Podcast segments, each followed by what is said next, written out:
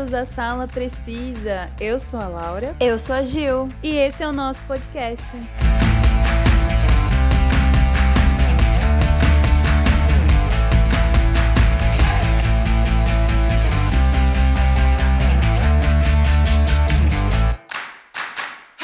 Finalmente minha voz voltou, gente. Estava com saudades dela.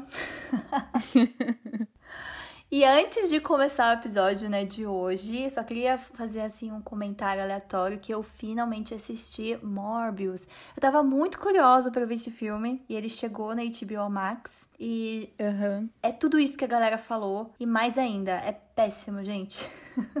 eu não recomendo, é muito ruim. Nossa, sério, não sei como o Jared Leto aceitou isso. Se eu lesse esse roteiro, eu não ia aceitar. Gente, é, é muito ruim, muito ruim mesmo. Aliás, um ponto positivo é a cena pós-crédito. Achei muito interessante. Só isso. Ah, é? É, gostei. É spoiler? É muito forte? Não, é a, acho que a gente até já tinha comentado. Não sei se a gente comentou no episódio de Morbius. É, apareceu hum. o Abutre né? O Abutre encontra ah, tá. ele no final. É só a gente já imaginava, é, né? então, é só isso a cena. Mas é, hum. é assim, é melhor que o filme todo, sério.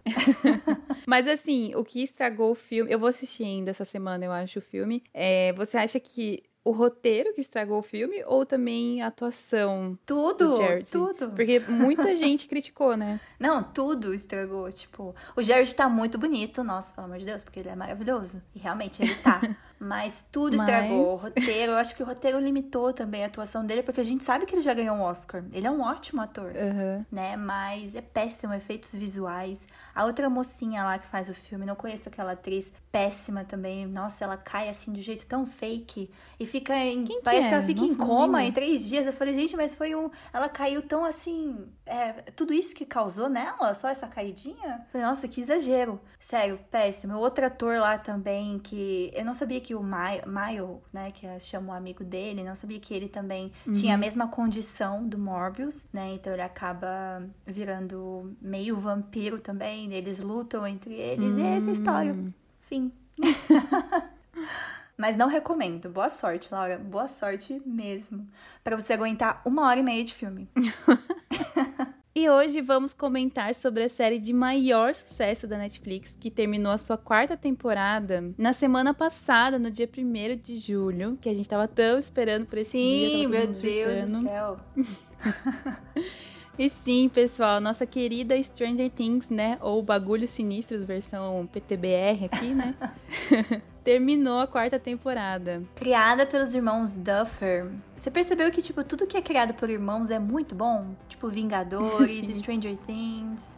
É verdade. Os irmãos Green. É, então. Né, eles tiveram essa ideia de Stranger Things que começou com a forma como eles sentiram que poderiam levar o conceito do filme Prisoners. Não sei se você já assistiu esse filme, Laura. Se for o que eu tô pensando, eu acho que é com o Hugh Jackman e com o Jake Gyllenhaal. Ah, Será que é tá, esse? sei, sei. De 2013. Se for esse, eu assisti. Eu acho que é esse, ó. Detalhando as lutas morais que um pai passa quando a sua filha é raptada. Uhum. Expandiu ao longo de oito ou mais horas em uma abordagem de televisão serializada. E ao se concentrarem né, nesse aspecto infantil desaparecido da história, né? Eles queriam introduzir a ideia de sensibilidade infantil, que podiam oferecer e brincavam com a ideia de um monstro que poderia devorar os humanos. Meio meio It aí, né? Esse negócio aí. E os irmãos Duffer, eles achavam que a combinação dessas coisas era a melhor coisa de todas. E eles estavam 100% corretos. E para introduzir esse monstro na narrativa, eles consideraram experiências bizarras que havíamos lido sobre a Guerra Fria, como o projeto MK Ultra. Já ouviu falar, né, Laura? Tem até um grupo, é, gente. Grupo. É, tem um grupo no Facebook. Você tá lá ainda? Eu tô indo. Eu não sei se a gente pode comentar sobre esse grupo aqui, né? Vai que a galera Ai, escuta e daí que... já era. que deu um jeito de fundamentar a existência do monstro na ciência em vez de algo espiritual né? Porque sempre a galera vai parte para espíritos, né? Por que não é, monstros? do sobrenatural, né? É, então, por que, né? Não monstros, que realmente eu acho que existiu, certeza que na Guerra Fria eles usavam monstros sim. Faziam aqueles testes, né? Igual a gente vê na, na é, quarta então, temporada. A gente, sim. a gente vai comentar sobre isso, mas é tipo tudo é tudo meio que ligado nessas teorias de conspirações que existem, né? Sim. que os professores na aula de história não contam, para não assustar é, a gente. Ficam com medo, é, ficam com medo de contar pra gente. Bom, mas antes da gente comentar o final da quarta temporada, né, e possíveis teorias, porque a nossa cabeça explodiu de teoria Meu Deus. pra quinta, né, Sim. e última, que vai ser a última temporada, né, a quinta. Infelizmente, triste, já estou chorando, mas tudo tem um final, né? Tudo que é bom acaba. Sim. Mas antes, né, vamos relembrar toda essa jornada dos nossos personagens que a gente mais ama, toda a jornada é, da história, né, que foi Sim. construindo, Stranger Things, que foi mostrando pra gente, né. A gente vai relembrar temporada por temporada e a gente vai comentar aqui com vocês. Lançada no dia 15 de julho de 2016, a primeira temporada de Stranger Things conta com oito episódios e é nela que a gente conhece o Quarteto Fantástico, composto por Will, Mike, Lucas e Dustin. Bom, é dia 6 de novembro de 1983, na cidade de Hawkins, em Indiana, e no Laboratório Nacional de Hawkins, financiado pelo Departamento de de Energia dos Estados Unidos, quando vemos um homem de jaleco correndo por um corredor escuro, quando ele é puxado para cima no elevador. Assim começa a série. Aí fica aquele mistério, né? Mas o que, que é isso? Do que, que será que essa série fala, né? Eu fiquei muito curiosa quando passou essa cena. Enquanto isso, os quatro meninos jogam Dungeons and Dragons no porão, né? O famoso jogo de RPG. Já jogou, Laura? Não, nunca joguei. Também acho que não. Eu já joguei RPG, mas não sei dizer se é, É. Dungeons and Dragons. Eu não tenho intelecto Ou tipo, isso, todos não. são iguais. Não, não, cada um Ah, é, um, tá. é um jogo. Então eu não joguei. o Mike, o Lucas, o Will e o Dustin, eles acabam de encontrar o temível Demogorgon que pega o Will no jogo. Quando a mãe do Mike diz que já é hora de ir embora. Que triste, né? Will e Dustin estão voltando para casa quando eles decidem apostar uma corrida de bike. E à medida que o Will avança, ele vai adentrando na Floresta das Trevas, que é como eles chamam, né? Que fica próxima do Laboratório Nacional de Hawkins, quando ele é pego por alguma coisa nas sombras. Então aí a gente já percebe, né, que os meninos tudo eles relacionam com o joguinho que, que eles estavam jogando, né? Sim, Então, tipo, a gente vai perceber que a temporada, tipo, na verdade a série inteira, todas as temporadas vão ser baseadas no, no jogo. E daí nós somos introduzidos à irmã mais velha do Mike, né? A Nancy e a sua melhor amiga Barb. A Nancy, ela namora o garoto mais popular do colégio, que é o Steven Harrington. boy lixo da cidade. Nossa, como ele era um Então. babaca.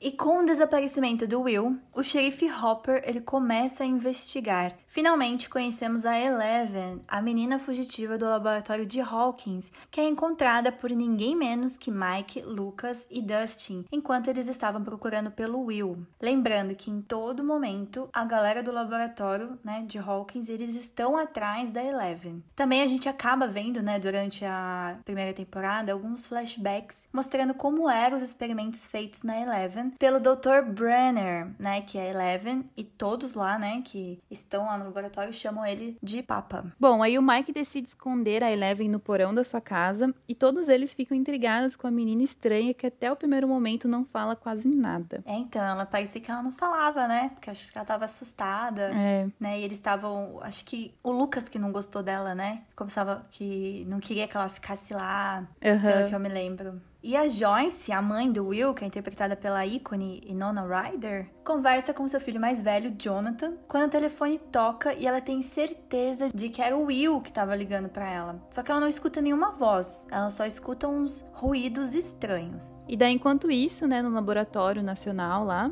a gente vê um homem entrando em uma espécie de que mais parece uma gosma. É, então, na primeira temporada, você lembra, né? Parecia um negócio nojento Aham. que eles entram lá e, tipo, parece que te suga pra dentro. Você tem que usar aquelas roupas, tipo, de astronauta, né? Porque até então, esse, eles lá do laboratório, eles estão querendo descobrir o que que é isso, né? Aham. E com o tempo, os meninos, eles descobrem que a Eleven, ela possui poderes e que ela pode ajudar a encontrar o Will, dizendo que ele está vivo e se escondendo do Demogorgon. Bom, infelizmente, né, a Barb, que é a amiga da Nancy, ela é atacada por um Demogorgon e com isso, a Nancy se aproxima cada vez mais do Jonathan, que além de estar procurando por seu irmão desaparecido, ajuda a Nancy a procurar por sua melhor amiga, né, que ela acredita acreditava que a Barbie ainda estava desaparecida, né? E também ela acreditava que ter uma ligação, que isso tinha uma ligação com o desaparecimento do Will, né? Porque foi na mesma semana, assim, foi muito recente. Sim, só que ainda ela tava namorando o Steve, né? A Nancy. Isso. Daí tem até aquela cena, nossa, que ódio que eu fiquei do Steve, porque o, o Jonathan, ele é aquele cara que não tinha amigos no colégio, sabe? Tipo, Uhum. um estranho, assim, que ninguém conversa. Nerdão, é, né? então, Estranho. nerd. E ele vivia com a câmera dele, né? Então ele sempre fotografava as coisas. Aí teve uma cena que o Steve pega a câmera dele e quebra, né? Tipo, na frente Uhum. dele. Nossa, que ódio. Gente, se tinha um personagem chato na primeira temporada, era o Steve. Ele irritava. Se tem um personagem que, que mudou da água pro vinho, foi o Steve. Sim. O Will, ele é dado como morto, mas a sua mãe Joyce acredita que o corpo encontrado não é dele, pois ele está se comunicando com ela através das luzes, coisa que ninguém acredita e acha que, tipo, ela é louca, né? Tanto que é É. aí que vem aquela cena icônica, né? Que, tipo, todo mundo lembra quando vê, que são as letras, né? Ela escreve um alfabeto e coloca umas luzes de Natal. Uhum. E daí o Will vai se comunicando com cada letra, né? Cada letra que ele vai colocando pra formar as frases. E eu acho essa cena muito legal. E aos poucos, é, nós e os personagens, a gente vai entendendo um pouco melhor, né, sobre o mundo invertido, sobre esse upside down. E todos percebem que lá é que, que o Will se encontra, né? A gente se entende que não Sim. é, tipo, no mesmo espectro que eles estão ali. Então a Eleven usa seus poderes pra trazer de volta o Will, mas acaba se sacrificando pra salvar a todos dos Demogorgons que atacam Hall. Mas será que realmente a Eleven morreu? Né? Tipo, fica essa dúvida no, no finalzinho. Sim. É um pouco no finalzinho, né, da primeira temporada. Mas a gente vê uma cena. Eu não lembro se era cena pós-créditos ou se É, ainda não tava lembro também. Eu acho série. que é bem no final mesmo. Não Acho que não é pós-créditos, não. Que a gente vê o xerife Hopper deixando waffles na floresta. A gente vê no durante a temporada, a primeira temporada, que a Eleven ela acaba se apaixonando por waffles, né? Que acho que é o Sim. Mike. Que é... Não, eu acho que ela vê na, no supermercado e, tipo, ela acaba gostando. Não, mas acho que é o Mike que dá pra ela quando ela tá no porão, né? né? De café da manhã. Acho que só tinha isso na casa do Mike. É, daí ele deixa, o Hopper deixa na floresta, então a gente sabe que quem que é a pessoa que era apaixonada por waffle, né? É, então. Então, E no final, o Will acaba, né? Então o Will volta, né? Eles estão lá. Acho que é Natal, não é? Que eles estão no jantar de Natal. Uhum. Eu lembro da cena da, da Nancy, tipo, não tão feliz com o Steve passando o Natal. Ai, com ela. é verdade, é Natal porque ele dá uma câmera de presente, não dá? Pro É, Jonathan. Aham. É. Pelo menos isso, né, Steve? Fez uma coisa né, boa nessa temporada. e aí, no jantar, né, o Will, ele acaba tendo algumas reações estranhas. Ele vai pro banheiro, onde ele cospe uma larva, né? Ele tosse, cospe um negócio nojento lá. E ele vê rapidamente o mundo invertido. Só que ele não conta pra ninguém, né? É Uhum. então é uma cena que, tipo, assim, agora que a gente assistiu até a quarta, faz muito sentido. No momento a gente pensou, ué, mas o Will voltou ou o Will não voltou? Como que, né? Por que que essa cena então. deixa em aberto, assim? E é assim que termina o primeiro ano de Stranger Things, com mais mistérios do que soluções. Foi aí que o sucesso começou e eu me apaixonei por essa série. Sério. Nossa, virou um boom, assim, né? Tipo, Netflix, acho que nem eles estavam imaginando Eu também acho que que não. ia fazer tanto sucesso. É, então. É que sim, eles juntaram as melhores coisas que podiam juntar, sabe? Anos Uhum. 80, crianças, referências aos É. filmes dos anos 80, É verdade. monstros, é, mistério. Então, tipo, eles foram gênios. Os irmãos Duffer foram gênios. E, tipo, essa é a É fórmula verdade. do sucesso, entendeu? Bom, aí entramos no ano de 1984, onde começa a segunda temporada. E ela começa com algumas adições à população de Hawks, né? Uhul. A primeira vem de um misterioso jogador que quebrou os recordes de todo mundo no fliperama, né? Que daí a gente acaba conhecendo a Mac. Ela era a garota por trás do Nick Mad Max. Ó, a referência aí, hein, Mad Max. É, então. daí já começa várias referências, né? a Vários filmes do Sim. ano de 85, de 84, né? E daí ela logo entra, né, pro grupo de garotos formado pelo Mike, o Dustin, o Lucas e o Will, né? E logo ela vira, né, o interesse amoroso do Lucas, né? De primeira, assim, o Lucas já se apaixona por ela. Ligeiro, hein? E até bonitinho, é, mas é até bonitinho de ver, né? Que ele é o primeiro do grupo ali a se apaixonar. Apesar de que o Mike já estava bem apaixonadinho pela Eleven, ah, né? é, desde que encontrou temporada. lá na primeira temporada, é. foi paixão à primeira vista. É. é. E o Dustin e o Will tiveram, sempre, é. sempre de lado, é. Tadinho. Bom, e também entra, né, pro elenco dessa nova temporada o irmão mais velho, né, da Max, que é o Billy. Ele é um típico boy lixo com mullet, que aí tava na época que o mullet voltou, né, ou tava sendo introduzido. Porque todo boy lixo é bonito, né? Ai, que ódio. A Joyce, né, a mãe do Will, ela tem um novo namorado para acabar com as esperanças de quem ficava chipando ela com o Hopper. Eu sempre chipei eles. Gente, Sim. rola assim um clima entre eles. Sempre que eles estão se falando. É, desde que eles estão falando quando ela vai na delegacia lá, né? Que o Will tá desaparecido, uhum. ela olha para ele, tipo. Também ele é gigante, né? Mas ele é fofinho. Ah, eu ele é, eu gosto dele também. E, gente, o novo namorado da Joyce é ninguém menos que o Samwise Gamgee. Pois ela está namorando um hobbit. Nosso querido ator Sean Astin está interpretando Bob. Ele trabalha uhum. na rádio local e é um querido que faz de tudo para deixar a vida da Joyce melhor e ser uma boa figura paterna para os garotos. Mas ele é um pouco chicletão, vai. Eu ia me irritar ele com é. ele, pelo amor de Deus. ele é muito carentão, né? Muito demais.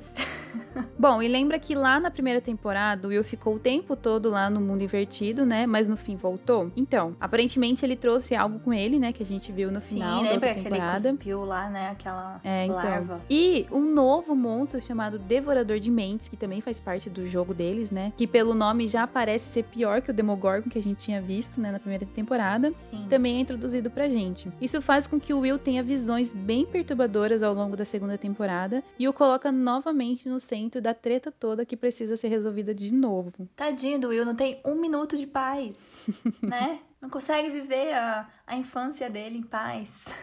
e depois de derrotar o Demogorgon no final da primeira temporada, a Eleven dá um jeito de criar um portal e sair do mundo invertido. E ela passa um tempo na floresta. Lembra daquela cena lá, final da primeira temporada dos Waffles? Então, uhum. e ela é encontrada pelo Hopper, que leva ela para sua cabana. Só que como ele acredita ser perigoso, o pessoal do laboratório Hawkins, saber da presença da Eleven, né, saber que ela tá viva ainda, então ele começa a proibir ela de sair de casa. Pior coisa para se fazer, hein? Porque depois vira adolescente, fica rebelde. É, nem fale. É, Isso então. eu falar. Aí, né, isolada, com saudade dos amigos que ela fez, né, na outra temporada, que ela se aproximou bastante, e querendo conhecer um pouco mais sobre o, o seu passado, né, ela dá um jeito de fugir. Então a Eleven vai atrás de suas origens e acaba descobrindo um pouco mais sobre a sua mãe, né, que até então a gente não sabia nada é. de nada da vida da Eleven, só que ela morava no laboratório e que ela estava sendo criada, tipo, como se fosse um rato de laboratório. E daí, na sua saída, ela também conhece outra jovem que foi utilizada nos experimentos do laboratório e que, na minha opinião, é a personagem mais chata da temporada inteira. Não, é o episódio mais descartável da série. Nossa, sim. Assim, Porque é o episódio que a gente conhece meio que a irmã da Eleven, tipo, entre sim. aspas. Ela era assim, número né? 8? Uhum. É, a número 8. Mas assim, não fez nenhum sentido aquele episódio. Eu reassisti todas as temporadas de novo, eu assisti esse episódio e falei, nossa, que episódio nada a ver, nem parece Stranger Things. Parece que eu tô assistindo uma outra coisa, sabe? Porque quase não aparece, é, né? Então. O Mike, o Dustin, não aparece quase ninguém. É mais focado nela, lá na cidade. Eu não lembro que cidade que ela vai. Seattle? Não sei, veio de Seattle na minha Acho cabeça. Acho que é Seattle. Acho que é. E daí ela descobre lá, eles têm que resolver um caso lá, né? Ela ajuda eles lá. Uhum. E descobre que ela também fugiu do laboratório. Ela descobre que o nome dela é Jane. Eu não sei se é nesse episódio ou se a gente descobre antes. Mas o nome dela original é Jane. E dela, uhum. ela vai ver a mãe dela, não vai? Que tá numa espécie de transe, eu não sei. Mas a mãe dela tá. Fica repetindo algumas palavras, né? Tipo, tá em estado vegetativo, parece. Isso. É, parece que a mãe dela passou por uma lavagem cerebral, como se fosse Isso. assim, né? Ficou, sei lá, né? Ficou meio. É, quem doida. cuida dela é a irmã dela, né? A tia Uhum. da Eleven barra Jane. e o Lucas, ele tá muito ocupado com os hormônios da adolescência e seu interesse por Max. O Mike está na bad, com saudades da Eleven, porque até então todos acham que ela morreu, né? Que ela se sacrificou Uhum. para salvar todos eles. O Will, ele tá perturbado com os efeitos de uma temporada no mundo invertido e o Dustin tá ali, né? Não aconteceu nada com ele, tadinho. Aí nessa temporada a gente vê que algum bicho estranho foi para o lixo dele. Então ele acaba criando esse bicho e ele chama ele de Demodog em inglês. é quase um Demogorgon, só que ele é menor. É. E também eles descobrem que é um perigo, né? Porque do Uhum. nada ele vai crescendo muito rápido. É tipo, Uhum. parecia, é tipo um sapo, né? Não sei, tem, É. um- tem uma textura de sapo aquele bicho. É, parece um girino na forma Isso! inicial. É, então, ele vai crescendo. E, tipo, o, o Dustin acaba pegando um amor, né? Pra ele. É, então, um negócio Demogorgon. tão estranho, um bicho, nossa. É. Que medo. Ele leva pra escola na mochila, tipo. Bom, e como o Dustin ele acabou sobrando no grupo, né? Ele acabou formando uma parceria bem legal com o Steve. Que o Steve daí já acaba. Ele é- muda um pouco na segunda temporada, Sim, né? muda bastante. Deixa de ser. É, ele deixa de ser boy lixo, né? Então ele acaba pegando essa amizade, né? Que é bem legal essa amizade dele com o Muito legal, tipo, a melhor coisa já feita na série. Nossos dois, assim, são juntos, né? São incríveis. Uhum. E o Steve, ele só fez essa amizade com o Dustin porque ele acabou sobrando, né? Quando a sua namorada, a Nancy, ela acabou virando casalzinho com o irmão do Will, que é o Jonathan. Lembra que os dois estavam na primeira temporada. É, se começaram a- aproximaram a virar mais bastante, é. Mas acho que É. na segunda eles já começam a namorar ou não? Acho que não ainda, né? Acho que não, não namorar, tipo. Acho que eles só estão se encontrando mais vezes, assim, mas não namorar. É verdade. Porque o Jonathan é lerdo. e o Will, ele vai parar no hospital, corre o risco de ser completamente dominado pelo devorador de mentes. Em um ataque, e numa das cenas mais tristes da temporada, o Bob se sacrifica aos Demogorgons para garantir uma saída segura para Will, Joyce, Hopper, Mike e o médico do Will, o Dr. Owens. É uma cena bem desagradável e triste. Hip, Bob, tadinho, né? Não sobreviveu uma temporada. É. Tadinha da Joyce também, né? Durou pouco. É. É, Ela fica bem sentida, né? Nossa, isso, sim, é, é. E daí, como aparentemente a única coisa que machuca o Devorador de Mentes é o fogo, né? Eles mostram isso pra gente na temporada. A Joyce, o Jonathan e a Nancy tentam exorcizar o Will dessa forma. Então, paralelamente com essa história, a Eleven e o Hopper vão ao laboratório de Hawkins e encontram o portal para o mundo invertido. E ela, usando seus poderes, né, conseguem fechar o portal. Nossa, o Will, o ator, né, que faz o Will, merecia um M nessa cena. Ele tá muito Nossa, bem. é verdade. Quando ele tá sendo exorcizado, é, né? então, nossa, é uma cena bem, bem forte. E o tempo passa e o governo assume a sua culpa nas mortes de Barbie e Bob. O Laboratório Nacional de Hawkins agora é fechado de vez. De novo, né? Aparentemente. É. Finalmente, né? Pelo amor de Deus, o que, que, que tem esse laboratório? Isso tem coisa ruim. que o governo esconde, como sempre, né? A gente sabe que todas as produções dos anos 80 É. que envolvem monstros, ETs, sempre tem o governo por trás, né? Incrível. Bom, e no final, em que tudo parece estar bem, né? A gente até vê o, o baile da escola acontecendo, a gente vê o beijinho entre Lucas e Max acontecendo. é. o Lucas tirou o bebê, fofinho. Perdeu o bebê, ops. Então, a gente vê uma cena também do Devorador de Mentes tomando conta do mundo invertido e já dá a pista de que as coisas não estão tranquilas e é assim que vamos para a terceira temporada. Eu acho que nessa cena, é a primeira vez que aparece de verdade ele, não é? O Devorador de Mentes. Porque até então a gente só Sim. via o Will desenhando, né? Um monstro Aham. gigante, cheio de patas. É, até então era um negócio meio fantasma, assim, pra gente, né? Uma ameaça meio. Ameaça fantasma, né? É, tipo Star isso. Wars, assim. Aí no final a gente vê um, né? O Will, acho que é, é nesse final, né? Que o Will sai, não é? Vai lá fora e vê o monstro lá. Ah, sim, ele tem, Flashes, tipo, a assim, visão é. do mundo invertido, né? É. Nossa, daí vem, né? Um suspense novamente pra terceira temporada. Finalmente, no dia 4 de julho de 2019, foi lançada a terceira temporada da série na Netflix. O ano, estamos agora em 1985, e o Hopper está tendo que lidar com a adolescência de Eleven e principalmente o seu namoro com Mike. Eu adoro essas cenas. Ele é um pai muito legal. E como eles estão sempre juntos, o Hopper ameaça o Mike para ele parar de ir tanto na sua casa e encontrar com a Eleven. Por isso, ele teve que mentir para Eleven sobre o motivo de não poder encontrá-la, causando uma instabilidade entre os dois. Aí vem aquela famosa frase, né, que ele sempre usa, o Eleven fala, né, que os amigos não mentem. E o Mike é super mentindo na cara dela, né? Olha só. Aí, com essa separação dos dois, né, a Eleven acaba se abrindo com a Mac, até então, tipo, elas não eram muito amigas. É. E a Max aconselha, né, a sua nova best friend e amiga a se separar do Mike. Aí as duas ficam cada vez mais próximas e usam o poder da Eleven, né, pra espionar o irmão dela, o Billy, né, e acabam descobrindo um comportamento meio suspeito do Billy. Nossa, essas são uma das melhores cenas da temporada. Eu adorei essa amizade é. da Eleven uhum, as com duas a Max. E foi aí que a Max se tornou a minha personagem favorita da série. Uhum. Eu acho que de uma galera, né, que tava assistindo, Sim. porque ela era só, tipo, uma menininha nova na outra temporada, né, que tá, se juntou pro grupo, mas, tipo, nessa nova temporada, na terceira, ela acaba virando uma das protagonistas, né, ela entra, tipo, Sim. pro protagonismo principal. É, porque na segunda ela não acreditava nas coisas, né? Lembra? Acho que Uhum. é na segunda aquela cena que eles dão. Eles querem capturar um Demogorgon, eles estão no trailer à noite, Uhum. assim, e ela, ah, vamos embora, não vai aparecer nada. Porque, tipo, pra ela não Uhum. existe essas coisas, até que ela vê, né? Então ela era um pouquinho Uhum. irritante na segunda temporada, né? Mas na terceira, nossa, que personagem, hein? Obrigada, os irmãos Duffer, por trazer ela. E a atriz que faz também, por favor, merece Sim. um M logo. A Sad Pink, né?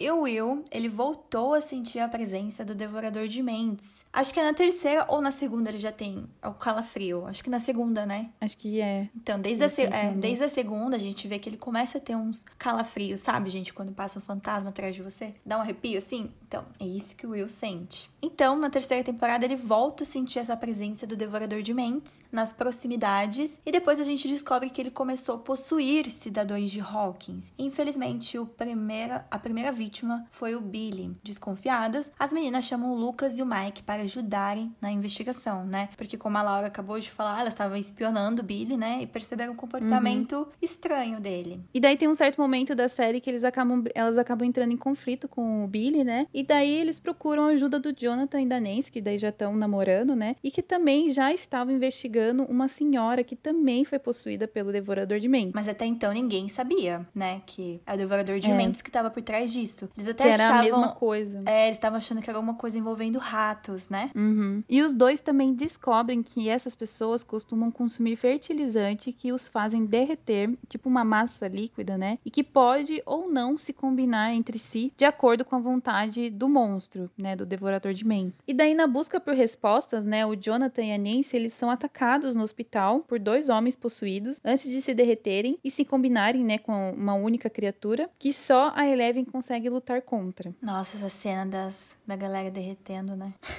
É, nessa cena do hospital dá um desespero, né? Porque a gente acha que eles vão acabar pegando a Nancy. Eu acho que é a primeira vez que colocam um dos personagens principais em risco pra gente, né? tipo, pra gente que tá assistindo. Para tentar ajudar e ser mais certeira nos próximos passos, a Eleven usa seus poderes para localizar o Billy e descobrir o que o Devorador de Mentes pretende fazer. No processo, ela consegue ver várias lembranças da infância do salva-vidas antes que o Devorador de Mentes perceba a sua presença e a ameace de morte junto com seus amigos, usando Billy. Plano do Devorador de Mentes em criar um grande monstro começa a ficar fora de controle para Eleven, que acaba sendo ferida pela criatura, que deixa um de seus pedaços dentro de sua perna. Então toda essa galera que tá derretendo tá formando esse monstro, né? Uhum. E em paralelo a essa história, né, a gente tem o Dustin, que ele tá junto com o Steve e com a Robin, né? Porque ele meio que foi deixado de lado. Sim, a então Robin. ele formou. É, daí a Robin é introduzida pra gente, né, nessa, nessa nova temporada. Que também foi melhor personagem que introduziram, na minha Sim, opinião. Nossa, foi ela e a Max. Ela, ela é demais, demais.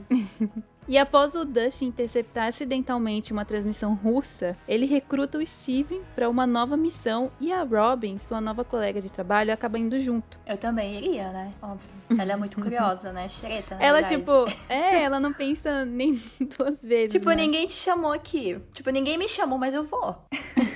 Além disso, a Erika, a irmã mais nova de Lucas, é quem consegue acessar os dutos do armazém de um local para espionar o que eles acreditam ser algum tipo de lugar para um lançamento nefasto. Erika também, gente, que personagem. É, é aquela que fala a verdade na sua cara. E aí que ela fala a famosa frase, né? Não dá para escrever América sem escrever Érica. Bom, eles acabam encontrando um elevador secreto, né? Que passa por baixo do recém-construído Start Coat Mall, que é o, o shopping, né? Que... Primeiro shopping, né? Eu acho que foi lançado em Hawkins. É, então, que foi a, a sensação, né? O novo lançamento lá foi o shopping. E o, a Robin e o Steve estão trabalhando dentro desse shopping, né? Sim, na sorveteria. Eu iria todo dia na sorveteria só pra ver o Steve.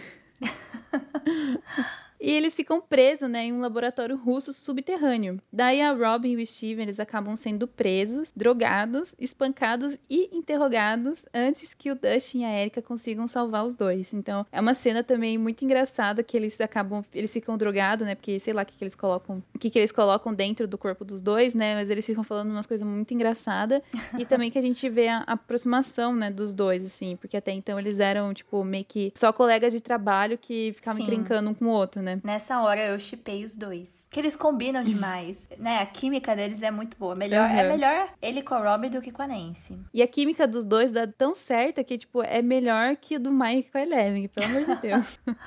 Tadinho do Mike. É, o Mike não, não sabe agir bem assim na frente das garotas. e em paralelo, essas duas histórias que a gente já falou, os ímãs da geladeira da Joyce começam a cair e desconfiada ela convence o Hopper de levá-la ao laboratório de Hawkins para ver se algo está de volta. Mas eles são atacados por um soldado russo chamado Grigory. Bom, o Hopper se lembra de Grigory, né, visitando o prefeito Klein, que é aquele cara chato também. Muito chato. Mas pelo menos ele trouxe o shopping pra cidade, vai. É. então ele e a Joyce resolvem interrogar o prefeito, né? E eles acabam revelando que os russos são donos do Startcourt Mall, que é o shopping, além de algumas terras na cidade. Então é por isso que eles estão lá. E daí, quando eles chegam numa propriedade, eles descobrem um laboratório subterrâneo sendo operado por um cientista russo chamado Alexei. E depois de o sequestrarem, né, para pegar mais informações, eles levam o Alexei para Murray traduzir as palavras de russo para o inglês. Então aí a gente é introduzida a mais dois novos personagens, né? Que é o Alexei e o Murray. E com a ajuda do Murray, Joyce e Hopper descobrem o objetivo do plano dos russos de abrir um novo portal no mundo invertido. Mas por que, que eles queriam abrir um novo portal, os russos? Ah, porque os russos sempre querem testar coisas contra os Estados Unidos, né? Então, tipo, sei lá, eles, eles achavam que era uma arma? deles. Ah, como uma arma, né? É. Verdade, faz sentido. Depois, eles avisam o governo dos Estados Unidos e vão direto para Hawkins com as novas informações.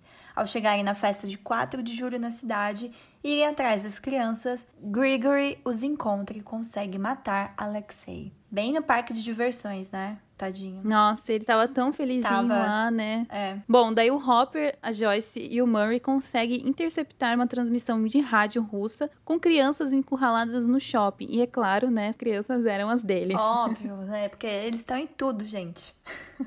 A Eleven usou seus poderes para localizar o Dustin, Erika, Robin e Steve no shopping antes de salvá-los. Depois de ajudá-los, a Eleven desmaia de dor por causa, né? Lembra, gente, que o Devorador de Mentes atacou ela, né? Eu não sei se mordeu, deixou um pedaço, né? É verdade, é um pedaço uhum. que tá vivo, né, dentro dela. É, ele pegou, tipo, meio que agarrou ela pela perna, daí ficou um pedaço. É, isso, aí tem um. Tipo aquele bichinho do Dustin dentro dela lá uhum, se mexendo. Aquela gosma. Ai, que aflição que dá. Então ela consegue tirar esse pedaço com os poderes dela, né? Que acaba uhum. sumindo depois. E aí chega a Joyce, o Hopper e o Murray no shopping. Todos eles juntos pensam em um plano para impedir a abertura do portal para o mundo invertido. O Dustin e a Erika conversam via walk-talk de um local acima do solo, enquanto Hopper, Joyce e Murray tentam encontrar um caminho pelos túneis subterrâneos. Aí o resto das crianças, né, eles têm um plano de se esconderem no, no Murray's, mas Billy e o Devorador de Mente os impedem. A Eleven, ela consegue libertar o Billy do monstro, mas ele acaba se sacrificando para salvar a irmã, né, a Mac, e os seus amigos. Ah, eu fiquei muito muito triste nessa cena, né? Porque, tipo, não foi culpa do Billy. Infelizmente, é. o Devorador de Mentes, né, pegou ele. Por isso que ele tava agindo dessa forma, né? Porque ele queria. Mas, é. apesar da relação da Max com o irmão não ser boa, né? Eu sei que a Max uhum. gostava muito dele. Joyce e Hopper estão prestes a fechar o portal e matar finalmente o Devorador de Mentes. Mas aí chega ninguém menos que o Gregory. Ele aparece,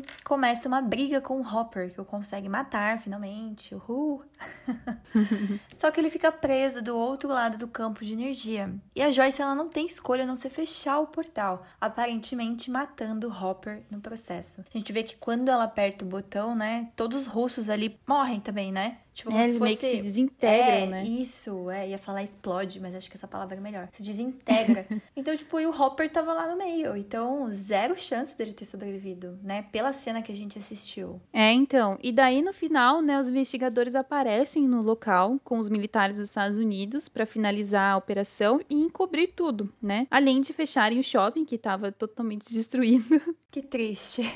e prender também, né, o prefeito Klein, né, que acabou surgindo várias coisas sobre ele. Então, na cena final, né, todo mundo feliz de novo. Os Byers acolhem a Eleven, né, porque agora ela perdeu o pai, uhum. né, o Hopper, e eles decidem se mudar de Hawkins para Califórnia, né? A Joyce falou: "Não dá mais, gente, não dá. O Will não consegue ficar em paz aqui. Todo ano tem uma coisa envolvendo monstros. Tô cansada, né? Vamos para Califórnia."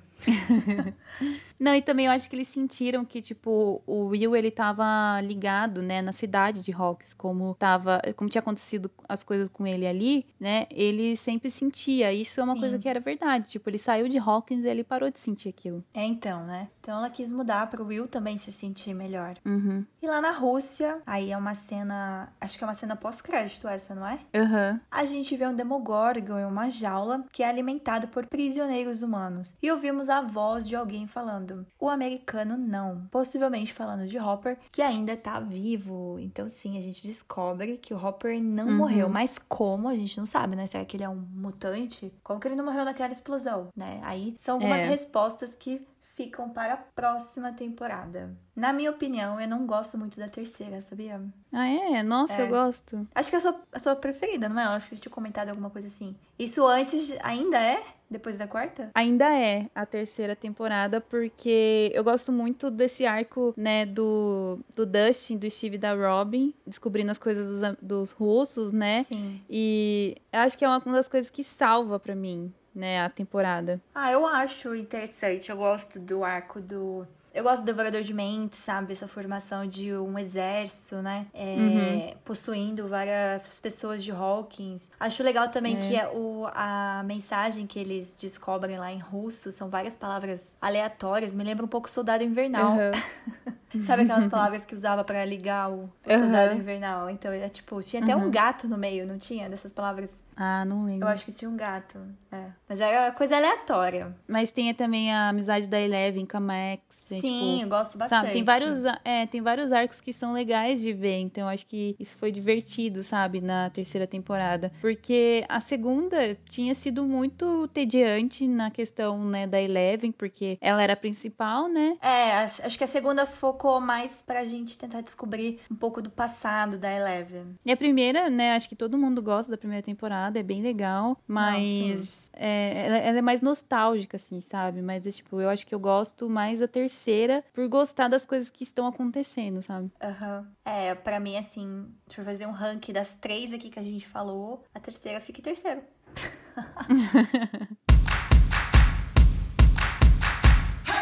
Aí a gente teve um salto temporal, não na série, mas nas nossas vidas, né? Porque a temporada, a quarta temporada Nossa, demorou pra caramba. Meu Deus, pois é.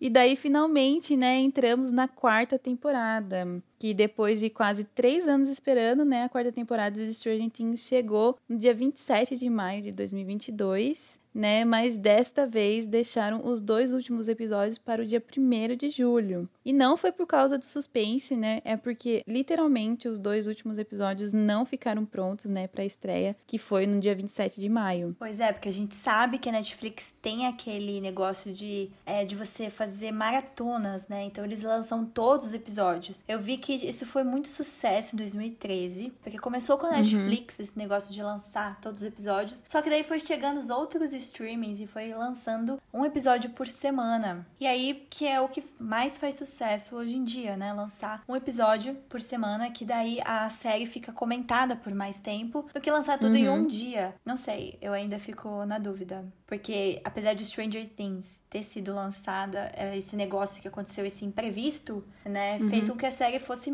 comentada por mais tempo. Mas eu acho que, mesmo lançando em um dia, continua sendo vai continuar sendo comentada por muito tempo. Sim, por causa das teorias, né, que eles deixam pra gente criar. Sim. E uma curiosidade, não sei se você sabia, Laura. Eu vi que o último episódio ele foi entregue 24 horas antes do lançamento, em 1 de julho. Pois ele estava passando ainda pelas últimas edições finais. Parece não que assim, sabia. eles lançaram lá. Então, tipo, a galera que. Uhum. Não sei se é real isso. Mas a galera que foi uhum. assistir às 4 horas da manhã. Porque assim, parece uhum. que leva um tempinho. Ah, até é. pegar uhum. tudo. É, tipo, fazer o download completo lá no, no sistema da Netflix. Então parece que teve galera que pegou é, ainda ainda efeitos inacabados, sabe? Uhum. Quem assistiu 4 horas da manhã, não sei se é verdade isso, mas rola esses é, boatos aí. Tava rolando mesmo. Bom, e a quarta temporada começa seis meses após a batalha lá do shopping, né? Que deixou um rastro de terror e destruição em Rock. E aí o grupo de amigos se separa novamente e temos os núcleos divididos entre a Califórnia, Hawkins, Rússia e o mundo invertido. Pois é, muitos lugares. ah, lembrando que a gente tá em 86 agora. Verdade. De luto luto pela morte, entre aspas, do Hopper, né? A gente, telespectador, a gente sabe que ele tá vivo, mas eles lá não sabem que o Hopper tá vivo e preso lá na Rússia, né? Uhum. E a Eleven, ela tá morando com a Joyce, a família Byers, lá em Eleonora, uma pacata cidade californiana. Então a Eleven, né, ou a Jane, como é o nome dela, vive um difícil período de adaptação nessa temporada de Stranger Things. Apesar dos seus esforços, ela sofre para se encaixar na escola e é constantemente vista como a a esquisita por seus colegas. Meio estilo Carrie a estranha, sabe? Sim. E para piorar, ela está sem os seus poderes e lida com a saudade dos amigos e do seu namoradinho Mike. Ah, é muito fofo, né? Eles ficam trocando cartas. Mas eu também ia ficar acho, muito chateada, né? Porque pelo fato do Mike nunca se declarar pra ela nas cartas, né?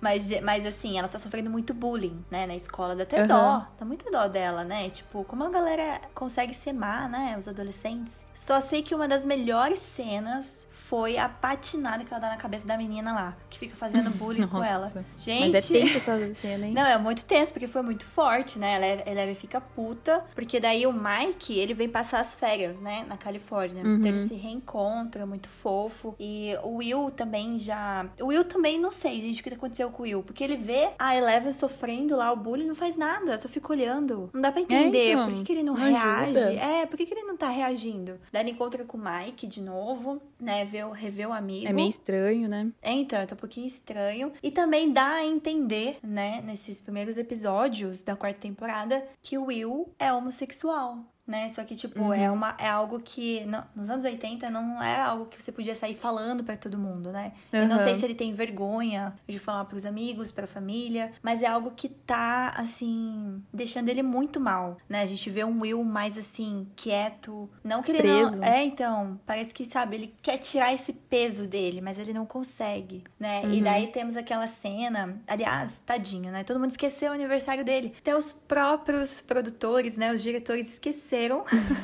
E, tipo, eles todos estavam lá, né, andando de patins, lá no boliche, brincando, né? E foi nesse dia que era o aniversário dele. Então ele é. não falou nada. Por que você não falou, Will? Se falasse, a gente ia lembrar, poxa. e aí foi nesse dia que ela passou a maior vergonha na frente do Mike também, né? Do namorado dela. É, a menina foi lá e jogou o milkshake nela, né? Uhum. Fez ela cair lá na. quando eles estavam andando de patins. E aí que ela ficou puta, Eleven finalmente tomou uma atitude. Eu falei, ah, deixa eu dar uma patinada aqui na, na cabeça dessa menina aqui. Foi incrível essa cena, mas assim, a menina ficou com sequelas, não ficou? Foi muito forte. Ah, ficou. O médico falou, né, depois. O médico não, o policial falou. Você deixou ela com sei lá o quê. Tipo, como se fosse um traumatismo, mas não é traumatismo. É, então, foi muito forte. Só que daí a galera caiu em cima dela, né? Tipo, meu Deus, como assim? Uhum. Você agrediu a menina? Como se o que a outra menina estivesse fazendo não fosse agredir psicologicamente a Eleven, né? Exatamente. É, é então. E daí em Hawks, né, o grupo de amigos se encontra fragilizado pelos últimos acontecimentos. E é aí que conhecemos um dos melhores personagens já introduzidos na série. Sim! que é o Ed Manson. Maravilhoso! Nossa, gente, como ele é gato, assim, percebi depois. o visual dele é muito legal também, né? Sim. Bom, e o Ed, ele é o líder, né, do Hellfire Club, onde ele e seus amigos mais velhos jogam RPG com o Dustin e o Mike. Porque agora, né, o Lucas, ele quer dar uma de popular, né, cansou de ser nerd, e daí ele É, acaba então. virando jogador de basquete, É, ele entra, chato. né, no time de basquete. Fica muito chato, Lucas, né? Ah, mas isso uma hora ia acontecer. Não, né? é, assim, algum deles iam- é, ia querer sair desse tipo, ah, eu quero, quero conhecer meninas, quero pegar meninas. Ele percebeu que sendo nerd não pega ninguém. Então, né, deixa eu entrar. E a gente vê também que ele não tá mais com a Max, Sim, né? Eles não não tá. estão namorando. É, então. E ele, né, ele cansou dessa vida de nerd. Tipo, é só RPG, vocês vão fazer mais nada da vida, né? Então, deixa eu tentar aqui jogar basquete. Tudo bem que ele é reserva, Errado né? não tá. Mas sim, o Ed Manson, gente, eu me apeguei no primeiro momento que ele apareceu. Falei, que cara simpático. O ator que faz, eu não eu nunca assisti nada com ele antes. Eu não conheço ele. Você conhece, Laura? Eu também não. Não conheci ele É, também. então, depois eu que dar uma stalkeada nele, porque eu gostei, viu? Sei que o nome dele é Joseph. Mas o Ed, gente, que personagem. E eles jogando lá, a atuação dele, as caras que ele faz, o jeito dele debochado com a escola, né? Ele tá nem aí com Uhum. nada, mas ele falou que finalmente o, esse ano vai ser o ano dele, que ele vai passar de ano. Porque a gente sabe que ele é repetente, né? Ele é mais velho, ele joga lá com as Ele é muito com mais ele. É, velho. então ele é muito mais velho. Nem sei quantos anos ele repetiu. Mas ele disse que 1986 é o ano que ele vai passar de ano. Finalmente. A personagem novata também é a Chrissy. E namora o capitão do time de basquete do colégio, Jason. O cara mais chato existente de Hawkins. Começa a ter visões estranhas e a aparição de um relógio antigo. Com isso, para tentar se acalmar, conseguir dormir, ela vai atrás de ninguém menos que o nosso Ed, que faz tráfico de drogas na escola. Tadinho. Querendo comprar umas substâncias ilícitas, né, conhecidas como drogas. Assim, no dia do campeonato de basquete, ela vai até a casa do Ed, quando entra em um estado de transe. E o Ed assiste a sua morte sem conseguir fazer nada. E a gente vê que o Ed, ele se culpa por isso, né? Uhum. Porque se realmente ele não conseguiu fazer nada, porque a menina começa a levitar, né? Sobe É. lá, fica, fica cega, começa a sair sangue dos olhos, quebra as- os braços e as pernas. é Nossa, tipo, é horrível. que. Quando apareceu essa cena, eu falei, meu Deus, o que, que será que É. tá por trás disso, né? O que que tá acontecendo? Então, é a partir dessa cena, Gil, que a gente vê que Stranger Things é, começou a ficar um pouco mais macabro, como se fosse assim. Sim, achei também. É, então, até então a gente sempre teve, tipo, a galera do mundo invertido lá, os Demogorgons, como os, os vilões, né, com uma parte de terror, mas nunca foi nada tão pesado. Aí eu lembro que eu tava assistindo essa temporada, né, o começo, e daí teve esse episódio aí, eu falei, caramba, o que que, o que, que virou Stranger Things, sabe? Tipo, Né?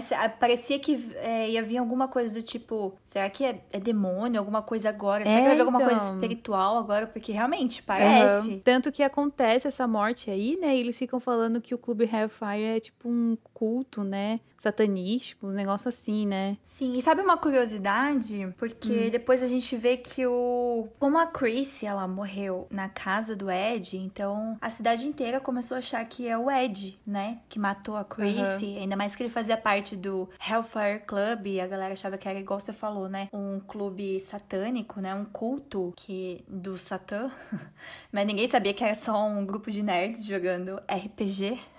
Eu vi que o personagem do Ed ele foi inspirado num crime real, né? Numa história real. Não sei se você leu sobre isso. Nossa, não vi. É, então. Tem até um documentário na HBO. Até fiquei com vontade de assistir. Não sei se tem na HBO Max. Tem que dar uma olhada depois, que chama Paradise Lost, que é o Damian Eccles, né? Aos 18 anos, ele foi apontado como líder de um grupo satanista e o principal responsável pelo assassinato de três garotos de 8 anos, lá no Arkansas, né? Então, tipo, todos ele e seus amigos, eles foram condenados à prisão perpétua em um julgamento marcado por falsos testemunhos, provas manipuladas, né? Então, ele foi enviado ao corredor da morte, né? Ele aguardou a sua execução por 16 anos, até que ele passou por um novo julgamento e daí sim ele foi é, solto, né? Porque realmente ele não era o assassino, né? Não foi ele que matou. Então, tipo, é bem. Uh, basearam hum. a história no Ed, né? Porque a gente sabe que o Ed, ele também foi apontado como líder de um grupo satanista lá, né? O Hellfire Club. E responsável pelos assassinatos que estavam acontecendo. Porque depois da Chrissy, na série, né? Morreu o outro. Eu não lembro o nome do menino. Que era. Uhum. Que tava junto com a.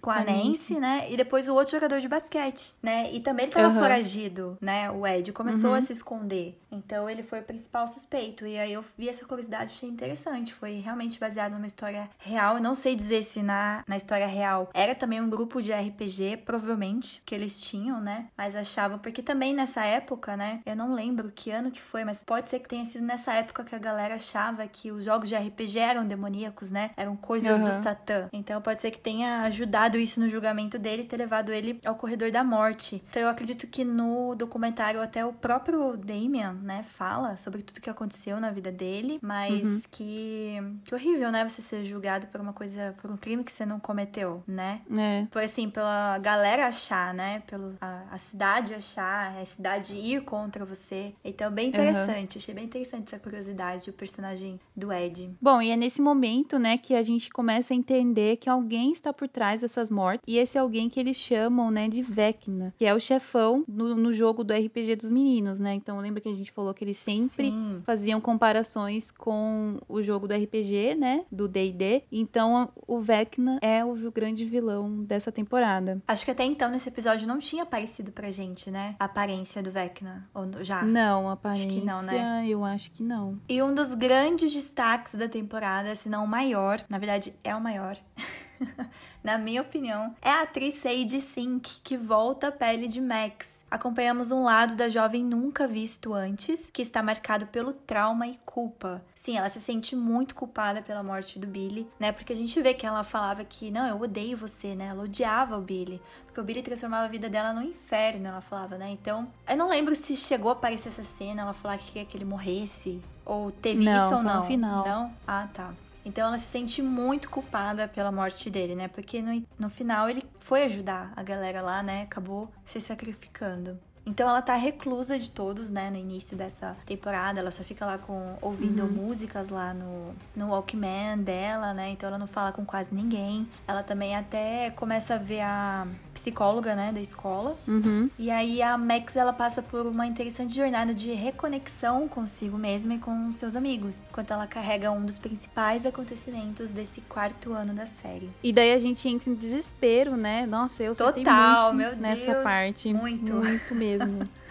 Quando a Max, ela vê o relógio antigo, né? que a gente sabe que a Chrissy, ela tava, né, escutando as badaladas lá, as batidas Sim. do relógio. E daí, pra gente, isso significava que você tinha sido pega pelo Vecna, né? Daí a Max, pela primeira vez, ela escuta também o relógio. Não, não acredito, não acreditei. Eu falei, não, por que a Max? Porque. é, então, porque daí a gente acaba entendendo que o Vecna está atrás dela também, né? E daí a Sadie Sink, né, a atriz que interpreta a Max, ela conseguiu fazer uma das cenas mais memoráveis, né, que da série, quando ela está fugindo do Vecna ao som de Running Up the Hill, da cantora Kate Bush. Sucesso total, hein? Porque após, né, investigarem melhor, eles descobrem que ao ouvir a sua música preferida, você consegue sair do estado de transe ao ser capturado pelo Vecna, né? E daí você consegue acordar e fugir, né? Quem descobre isso é a Nancy e a Robin, né? Quando elas entram lá no, no hospício, manicômio, sei lá o que, que é. E elas acabam descobrindo isso. Que daí elas acabam investigando sobre a história de um, um antigo morador, né, lá de Hawkins. Sim. Que a Nancy, ela insiste em investigar mais sobre essa história porque ela acha que tem alguma coisa a ver ver, né? Até então a gente fica pensando assim, nossa, o que, que é a história desse cara? É, então, é isso mesmo. Quando eu assisti o né? episódio, eu falei, ué, mas o que, que tem a ver esse cara aqui, a família tipo, um dele chegando X. na casa? É, um cara muito X. É, tipo, a única, a única hum, coisa em comum é que, tipo, o menino também era de Hawkins, ele cresceu lá, a família dele é de lá. E daí essas, as duas, né, a Nancy e a Robin, elas vão investigar mais sobre a vida, acabam indo ver sobre o pai, né, do Harry. Então, eles descobrem sobre toda a história e uma coisa que acabam, elas acabam descobrindo lá é que a música salva, né? Acho que a, a Robin, tipo, ela, do nada ela entende isso, tem, tipo, um momento de, de luz na cabeça dela. E daí eles conversam com é, com o Dustin e o Lucas. E daí é uma cena, né, muito engraçada que eles estão tentando descobrir qual que é a música favorita da Max. ninguém sabe. Gente, como assim o Lucas? Que péssimo namorado, então. hein? Não, tu não sabe a música favorita da sua ex-namorada, né, no caso. Mas mesmo assim, tinha que saber hoje. É, então. Mas, nossa, que desespero nessa cena. Eu fiquei muito triste. Nossa, eu falei, não. Sim, não, eu chorei, gente. Essa cena é muito bonita. A música combinou, combinou perfeitamente. A gente sabe, né, que do nada a música começou a fazer um sucesso. Assim, quem Aham. tá ganhando é a Kate, né? Eu vi que ela tá ganhando um milhão por semana. Laura do céu. imagina. Pois é. tá feita na vida, né? Cantora que, tipo, ninguém nunca ouviu falar, agora o mundo inteiro conhece. É. Mas não, essa cena dá um desespero, porque a, a Max começa a levitar. Fala, ai meu Deus, vai começar, vai quebrar a perna, vai quebrar o braço. E eles, É, não, então. é, eles não encontram a música, mas aí, quando encontra. Gente, sério, uma das melhores cenas já feitas da série, não sei, da TV, não sei explicar. É muito boa essa cena. E a maior surpresa da temporada foi a amizade inesperada da Nancy com a Robin. Claro, novamente a nossa dupla incrível, o Steve e o Dustin. Porque assim, quando a Nancy viu a Robin, eu senti um pouquinho de ciúmes. Parece que ela ficou com um pouquinho de ciúmes pelo fato dela tá, da Robin tá muito próxima do Steve, né? Ela até Uhum. achou que eles estavam se pegando, né? É, então, na terceira temporada, a Robin, ela acaba falando, né, pro Steven que ela gosta de meninas, né? Então Sim. é por isso que não acontece nada entre os dois, não rola nada. Daí, só que isso fica só entre os dois. Então os dois acabam criando uma amizade muito até bonita de ver, né? Ah, muito fofo os dois. Eu adoro os dois. É, então, porque a gente vê que o Steve não liga pra isso, né? Pra quem ela gosta e tal. Ele só se importa com a amizade dos dois, que é uma amizade engraçada, né? Que um sempre tá tirando da cara do outro. Sim. E, e a Nancy, ela não sabe, né? Que a Robin, ela é homossexual. E, na verdade, ninguém sabe. Só o Steve mesmo. Acho que nem a família dela também nunca mostrou isso, né? É. E então a Nancy ela acaba ficando com um pouquinho de ciúmes, né, por ver essa aproximação dos dois, que só a gente que tá vendo sabe que é realmente é só amizade. É, então, e aí, não sei, a Nancy do nada começou a. Meu Deus, como Steve é bonito, quero pegar ele de novo. Como assim, Nancy? É porque daí o Jonathan tá É, longe. então, igual eu ia falar agora, porque infelizmente. Carência, né? É, porque infelizmente os grandes personagens, né, como Will, Mike e Jonathan, eles perdem completamente o destaque. Eles ficam Uhum. à deriva durante quase toda a temporada. Então, tipo, eles estão lá na Kombi daquele amigo nada a ver Chato. lá. É, aquele amigo chato lá. do Jonathan. Então, tipo, não sei o que aconteceu com o Jonathan nessa temporada. Então, ele não quis ir lá ver a Nancy. Uhum. A Nancy também não deu pra ir lá ver ele, então, tipo, foi um desencontro. E daí, como ela tava sozinha, né? Então, tipo, ah, tem o Steve aqui, né? Bonitão. O Steve agora não é mais boy lixo. Boliche. É, então, ele é legal. Mas, ah, eu não sei o que, que vai dar ainda. Mas, assim, eu confesso que até no, no final, depois até, né, depois que a gente contar tudo o que aconteceu, eu até que acho que eu tô chipando os dois, Laura. O Jonathan tá muito chato. Ah, tadinho dele, eu tenho dó dele. Bom, mas daí é no episódio 7 tudo é revelado, né? Meu Deus, que episódio. Então, com a Eleven, ela foi capturada pelo Papa, né? Porque a gente descobre que ele está de volta, aquele pai dela, né?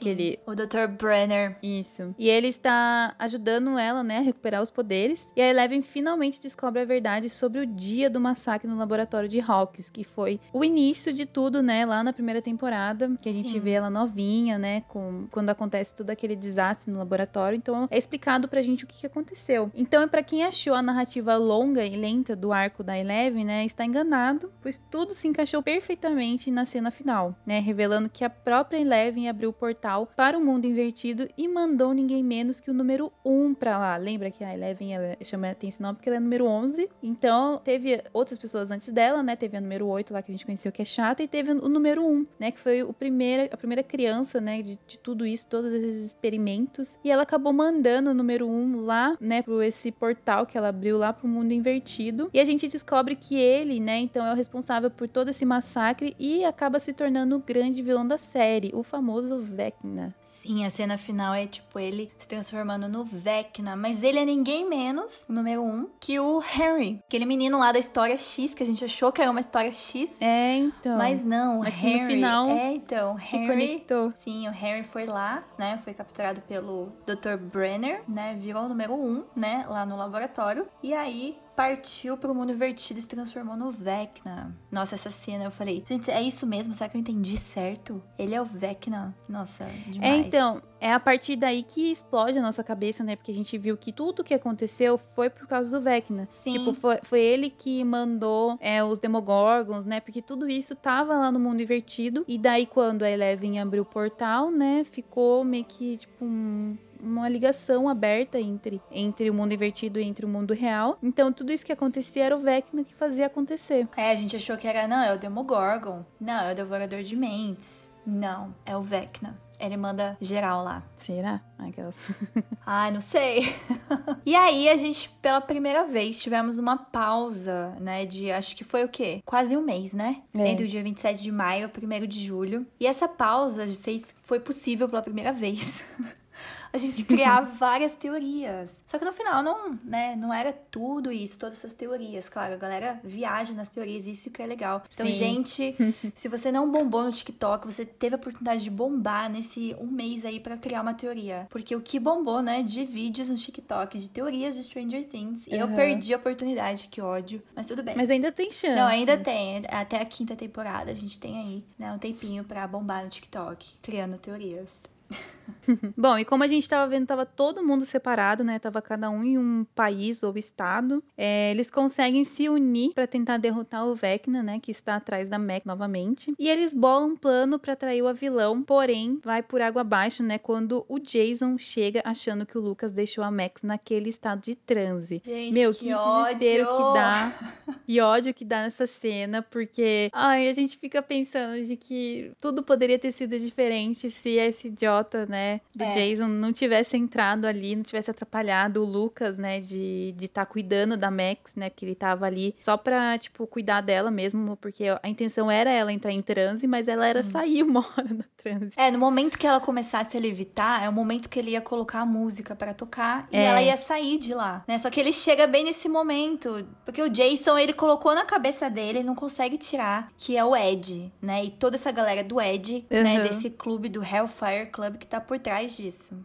Que toda essa turma do Ed, né, do Hellfire Club, que são eles que estão matando a galera. Então, tipo, até a gente vê que eles vão num. Antes, né, de fazer o plano pra, pra acabar com o Vecna, eles precisam de armas, né? Então eles vão lá no evento que tá tendo na cidade, Uhum. né, de armas, comprar várias armas. E quem que tá lá? O Jason tá lá comprando arma Comprando também. arma. É, então. E aí, tanto que quando ele encontra o Lucas, ele já tá armado. E ele quer porque Uhum. quer que ele faça a Max voltar ao estado normal, porque senão o Lucas que vai morrer. Só que o Lucas tenta explicar pra ele, né, que quem tá por trás de tudo é o Vec, né, que ele não pode acordar a Max antes do momento certo. E aí eles começam a brigar, né, começam a, a lutar entre eles. E que ódio, de novo, porque ele pisa no Walkman Uhum. da Max. Ou seja, já era colocar a música. Nossa. Nossa, Que que, raiva, ódio, né? é. Você tem personagem chato. Eu já falei, o pior personagem da série toda é o Jason. Gente, que cara chato. Meu Deus Uhum. Sim, nem do o céu. Steve foi tão chato assim. É, ninguém foi tão chato assim. É, o Steve era babaca, boy lixo, mas que evolução que teve o personagem. Esse aí não tem nem evolução. Bom, daí a Eleven, né, com a ajuda do Mike, do Will, o Jonathan e o amigo chapado chato lá. Com aquele cabelo gigante, pelo amor de Deus. Eu acho que só eu e você a gente achou ele chato, Gil. Nossa, não é possível. Sério? Todo Nem o Kenji achou ele ele. chato? Não, o Kenji curtiu, achou ele engraçado. Então, com essa ajuda deles, eles conseguem chegar na mente da Max e a Eleven acaba lutando com o Vecna, que a confronta e revela que ele se conectou com o Devorador de Mentes no mundo invertido anos atrás. Com essa conexão resultando em um grande plano para levar a dimensão paralela para Hawkins. E ao mesmo tempo que Robin, Nancy e Steven tacam fogo nele, então, tipo assim, é uma coisa que a gente tava conversando, né? Sim. Os dois estavam meio que lutando através da mente da Max. Então a Eleven tava em outro lugar, né, em outra cidade, mas estava na mente da Max. E o Vecna também estava em outro lugar, mas estava na mente da Max lutando contra a Eleven. Então isso mostra o poder dos dois, né? Tipo, é muito Sim. louco isso. É muito legal a cena que tacam fogo, gente. Que cena satisfatória. Nossa. Sim. E aí vem a Nancy, né, badass lá, Uhum. com aquela, com a espingarda, que até ela pegou uma dica do, do Jason, né? Ela até cortou lá a É. espingarda pra ficar menor, pra ela não errar. Ela não errou. Acertou lá a cabeça dele, ele, né, caiu pra fora da janela. Mas a gente vê que, infelizmente, ele fugiu. Eu queria muito ver essa cena, Laura. Ia ser muito engraçado ele fugindo, correndinho. Pra mim, ele parece o Michael Myers. Não morre, imortal, meu Deus do céu. Mas eu acho que pode ser uma referência, hein? Não, eu achei, porque tem uma cena em Halloween que o Michael Myers ele leva um tiro e cai do telhado e depois eles vão lá Hum. fora e ele não tá mais lá. Então, pra mim, Olha, foi uma então. referência. Tanto que até a gente vê outra referência quando é, o Ed. O Ed. Usa a máscara, né, do Michael Myers. Muito legal isso. Eu não, eu não, é, eu não essa tinha lembrado que a Max foi de Michael Myers na festa de Foi. Halloween. É, então. É, Ela tinha essa máscara. Foi muito legal. Mas, gente, essa cena da luta, assim, tipo, é no momento que a... ele prende a Eleven. É no momento que o Mike se declara pra Eleven, né? E ela cria forças pra uhum. se, se libertar das garras do Vecna, né? E jogar ele pra longe, porque é nesse momento que ele tá atacando a Max. É nesse momento que ela levita, que ela fica cega, que ela quebra Uhum. os braços, as pernas. E o Lucas tá lá ainda lutando com o Jason. Nossa, que ódio. Uhum. E, a, e a porta tá trancada. Porque o Jason, ainda mais de estar É. lá, ele ainda faz o favor de trancar a porta pra ninguém mais entrar. Pelo amor de Deus, Jason.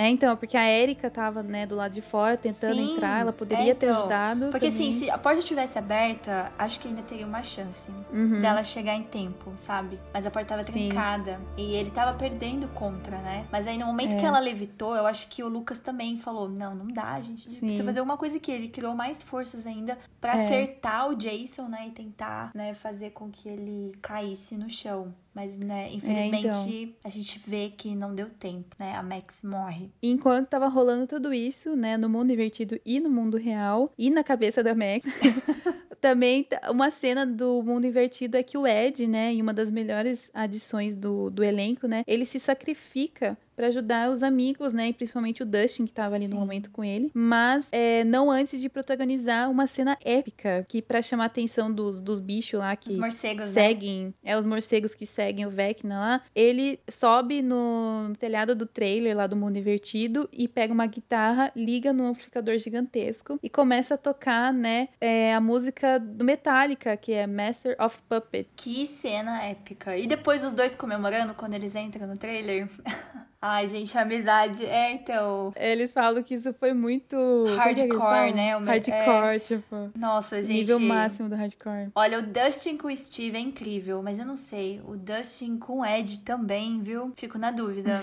Qual do qual melhor ali? Porque a química também deles. E antes deles é, irem pra esse plano, né? Eles estão ali. O Ed começa a brincar com ele do nada ali, né? E fala pra ele: nunca Uhum. mude o seu jeito. Ele, ah, não estava nos meus planos. Nossa, eu chorei. É muito linda Que cena essa cena. fofa, né? Muito fofa. O Ed, sabe, a gente vê o coração do Ed é enorme. Ele não é nada disso que a cidade acha que ele é. Ele é, nossa, sério, como eu falei, uma das melhores, não a melhor, vai, adição do elenco. Depois da Max. E da Robin. É. Mas já deixou muitas saudades, hein, Ed? Antes dele tocar, ele falou: Chrissy, essa é pra você. Porque, como eu falei, ele se sente culpado por não ter feito nada pela Chrissy. Então agora ele Uhum. fala: agora eu posso fazer alguma coisa. Eu não vou fugir de novo. Eu vou fazer alguma coisa. E fez, Ed. Uhum. Fez muito. E no final, o Vecna conseguiu realizar o seu plano ao matar a Max. E abrir o último portal, transformando Hawkins no próprio mundo invertido. Só que a gente sabe que ele não matou a Max. né? Porque a Eleven, eu não sei, gente, se é um novo poder que ela tem ou não, mas ela consegue uhum. fazer com que a Max viva novamente. Óbvio, ela está em coma, né? Ela tá lá no hospital com os braços, pernas quebradas, tudo enfaixada, em coma, mas tá, tá viva, tá né? Tá respirando. Mas eu espero que na quinta mostre. A gente não sabe como que foi isso, né? O que que ela uhum. salvou da Max. A gente não sabe ainda. E aí, no final, o Will sente novamente aquele calafrio. Lembra, né, gente? Que a gente falou lá na segunda temporada. Desde que ele voltou do mundo invertido, ele sente esse calafrio. Porque é, ele sente quando tem uma ameaça se aproximando, né? É, eu acho que ele sente a ameaça do, do mundo invertido, né? Tipo, Sim. porque ele tá muito ligado ainda, né? Sim, ele está conectado. Isso eu acho que, apesar de não terem falado, eu não sei se falam explicitamente na série, mas dá para entender que ele tá conectado com o mundo Sim. invertido. Então, ele, ele, fala várias vezes, ele fala é. assim, eu tô conectada a ele, eu consigo Ele falou sentir... que sente o Vecna, né? Ele falou, ele tá é. fraco, mas ele tá vivo. Ele tá, é, ele tá muito machucado, ele fala, né? Tanto que ele fala, é pro Mike, né, que ele fala que sente uhum. a presença do Vecna ainda, porque até então uhum. todo mundo acha que o Vecna morreu, porque eles não viram ele fugir, ele correndinho. E para onde, né, que ele correu? Para onde? É, eu acho que ele tá isolado em algum lugar lá do mundo é. invertido para tentar se recuperar, porque, né, foi total em chamas. Só que quando ele tava em chamas, você viu que em nenhum momento ele ele continuava com a mesma aparência. Será que tudo bem, Sim. ele se machucou e tal, mas eu não acho que o fogo não é letal para ele. É, bom, não sei. Apesar de que foi o fogo que tirou, né, o bichão de dentro do Will, né? Então a gente sabe que de alguma certa forma o fogo afeta. Afeta, mas acho né? que não mata. Pelo até menos que não ponto, o Vecna, é. não o Vecna. É, então, não sei até que ponto machuca. E daí os momentos finais, né, do desfecho da temporada mostram uma misteriosa cinza é, caindo do céu, com os personagens descobrindo uma propagação de morte e decadência espalhando o um mundo invertido. Que cena, não? Digna de Oscar. Cadê? Mas que cena, nossa. Já era Hawkins, né? É, então, a gente viu que uma galera tá saindo de Hawkins, né? Outra galera ficou é, bem machucada quando teve os tremores lá, quando abriu os portais, né? Muita gente se machucou, ficou sem casa. A gente vê que, que até a turminha lá tá ajudando. Sim com os resgatados, né? Como se fosse assim. E então, assim, o que, que vai acontecer, né? Porque agora vai ficar, né, isso pra próxima temporada. O que, que vai acontecer com Hawk? Hawks não é mais a mesma. Não. Isso a gente sabe, né? Não dá mais para esconder isso da população. E sabe o que eu achei muito triste? Que eu não tinha reparado, que depois assistindo de novo eu reparei, que hum. é, ninguém foi lá, tipo, é, falar alguma coisa sobre o Ed, sabe? A única pessoa que chorou pela morte dele foi o Dustin. Quando eu tava conversando é. com o tio dele, né? Tadinho o tio dele uhum. acreditava ainda que ele tava vivo, né? E essa cena. Você diz ninguém da turminha deles ou da cidade? Não, da turminha deles. Tipo, ah, o tá. Steve, a Rob, eles estavam lá. Mas ninguém assim uhum. chorou, apareceu assim, sabe?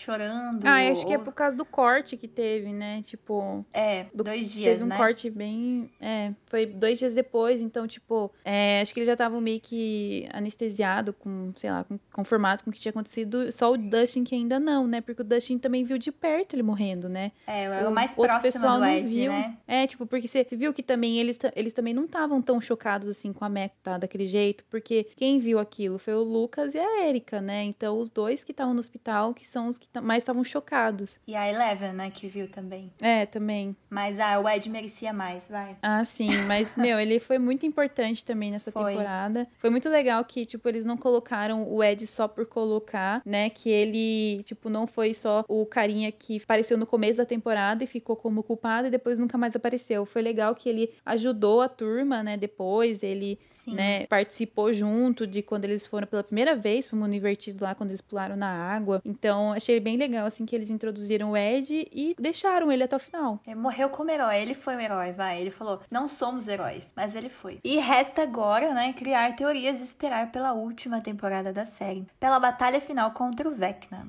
Ou contra o Will, a gente não sabe, né?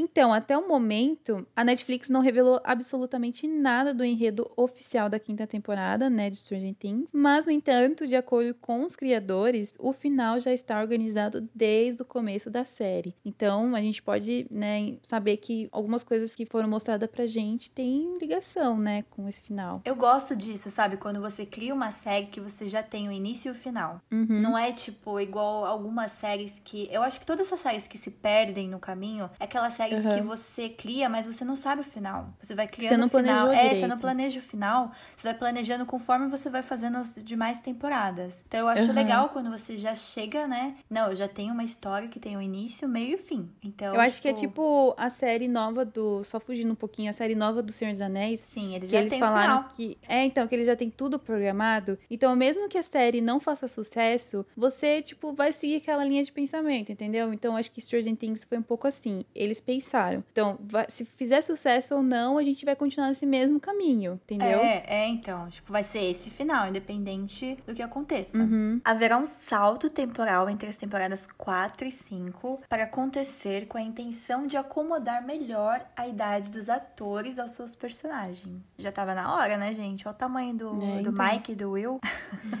Não, e eu acho que, tipo, nessa quarta temporada eles já estão quase pra se formar, né? Não é possível. Nossa, pelo tamanho deles, sim. Eu já daria eles no terceiro colegial. Tá tipo repetente já, igual o Ed. e eu vi, né, no Twitter, que vai ser um salto, é um boato, né? Que vai ser um salto temporal de dois anos. Ou seja, que a gente vai para o ano de 1988. Quando falou salto temporal, eu achei que a gente já ia pros anos 90, né? Então, realmente a série não vai sair dos anos 80.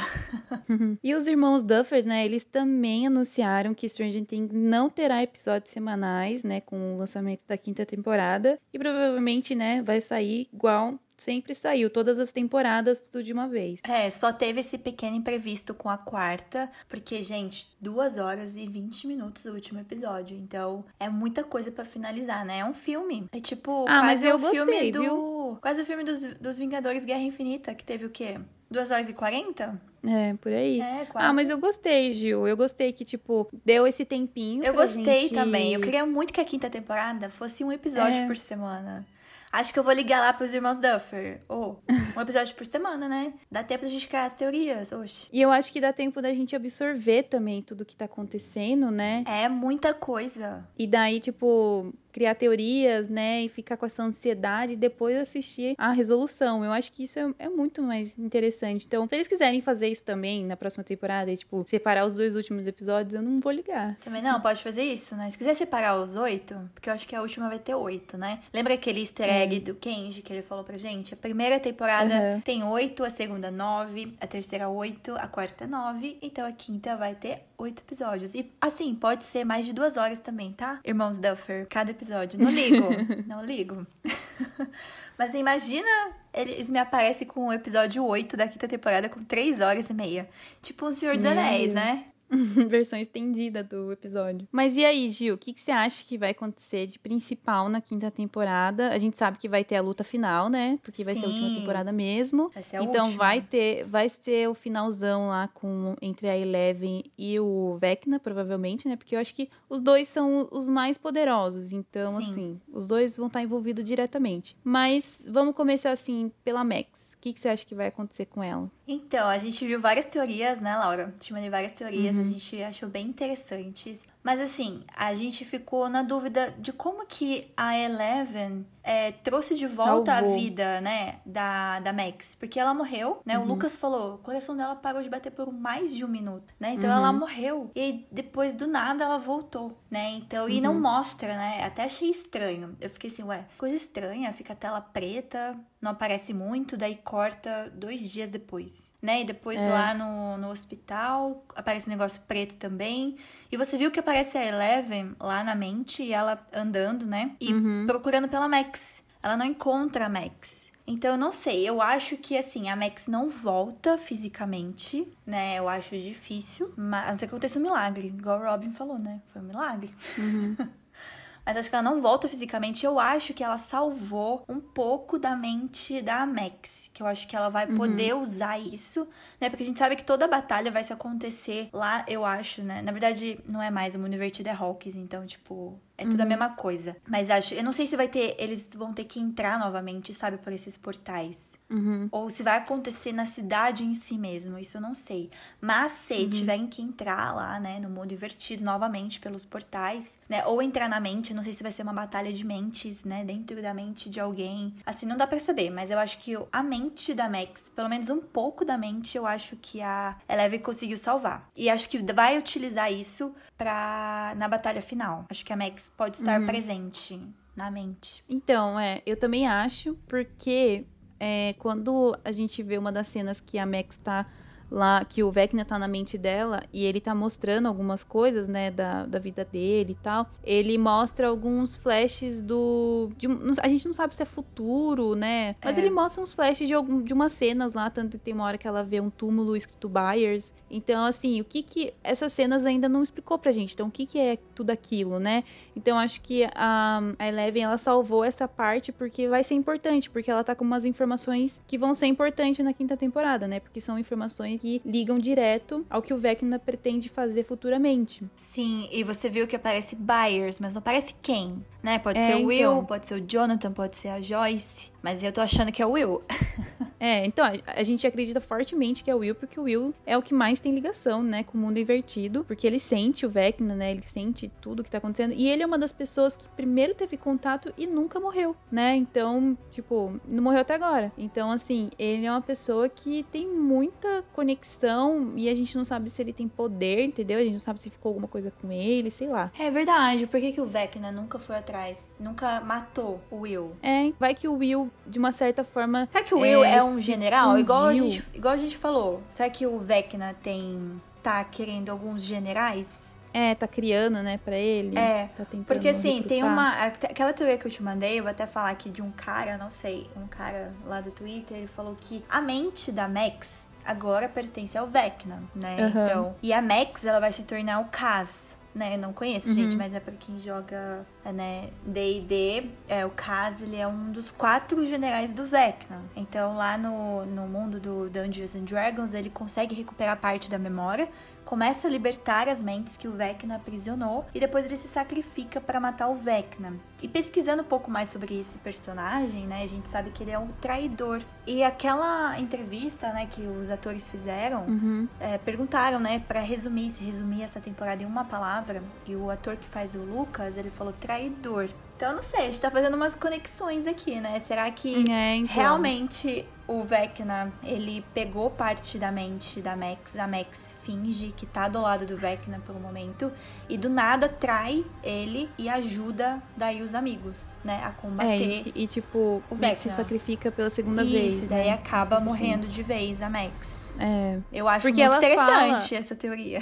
é, porque quando ela tá morrendo lá no colo do Lucas, ela fala que ela não tá preparada ainda pra morrer. Não, ela E tem mais então- alguma coisa pra fazer antes de é, morrer. então. E a gente sabe que nada, nada dessas falas é só por estar ali, sabe? Tipo, alguma coisa tem. Então, eu também acredito que a, a Max, ela vai realmente morrer de verdade. É, tipo, ela não, não vai sobreviver no final, né? Ela não vai voltar a ser, mesmo que, tipo, ah, sei lá, que ela volte cega. Ela não vai voltar. Mas, Não. assim, ela ainda tem um papel importante na batalha final. Também e eu acho, acho. eu acredito muito nessa teoria dos quatro generais. Eu acho que a Max e o Will são dois, então teria que ver quem são os outros dois, né? Os outros dois generais. Sim, porque é tudo quatro, né? Você viu? É quatro badaladas, são quatro É. pessoas, são quatro portais. Tá, são quatro exatamente. generais do Vecna. São quatro, foram quatro mortes, né? Sim. Pra abrir, né, na- nessa última temporada. E eu acho que, assim, o Will vai morrer também, igual a Max. E eu acho que essas du- outras duas pessoas que também vão ser os outros generais também vão morrer. Então é por isso que a quarta temporada não vai ser, tipo assim, muito feliz. Vai ser feliz por um lado, mas, tipo, vai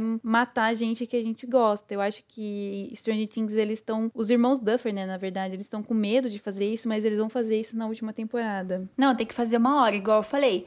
Eu achei que eles podiam ter ousado mais na quarta. Eles não conseguem Uhum. ainda matar o elenco principal. Tudo bem, a Max morreu por um minuto, mas voltou. Ou seja, ainda não mataram 100% alguém do elenco principal. Mas nessa última, os irmãos Duffer têm que matar, senão, pelo amor de Deus, é intacto eles? Só eles que não morrem na cidade? Mas eu ainda continuo com a minha teoria. Que começou com Will, né? Com o desaparecimento dele, que teve o primeiro contato lá com o mundo invertido. Vai terminar com ele. Pra Eleven, Uhum. né? Se a Eleven sobreviver, né? Todo mundo está apto a morrer agora nessa última temporada. Se ela sobreviver, conseguir, pode ser que ela feche o portal, mas ela morra junto, porque vai exigir muito dela É, nessa então. hora. É, então, uma coisa que eu tava comentando com o pessoal que assistiu também ontem é que, assim, eu achei a Eleven muito meio sem sal nessa temporada, sabe? Tipo, eu sei que ela tava fraca, mas eu tava esperando mais da Eleven, sabe? Tipo, eu achei que ela, ela é muito mais poderosa do que, tipo, a série tá mostrando pra gente, entendeu? Aham. Uhum. Mas eu achei que ela voltou poderosa depois que ela recuperou as memórias. Lembrou do que aconteceu. Só que daí chegou no Vecna.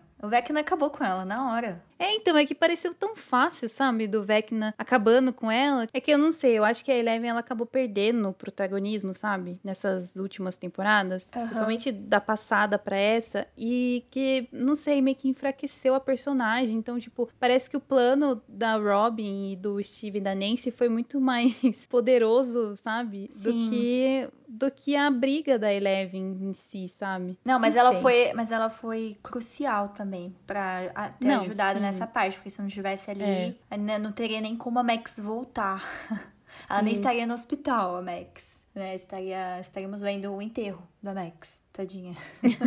e também todos os outros teriam morrido, né? Porque o Steve, a Nancy e a Robin também teriam morrido. É que assim, foi uma ajuda em conjunto, cada um de um lugar. Uhum. Porque assim, é, se. É tudo se. Se o coisa lá não queimasse os Demogorgons na Rússia, o Steve, a Robin e a Nancy não iam se libertar dali, entendeu? Na época eles estavam presos lá com as garras do Vecna. Então, se, se não fosse queimado lá, não ia acontecer isso. Daí também não ia acontecer outra coisa, entendeu? Então tudo dependia realmente, tipo, eles agiram assim, sem um, sem ninguém saber que um estava agindo de, de um lugar. É, então. Não, eu entendo, mas sei lá. Eu esperava mais.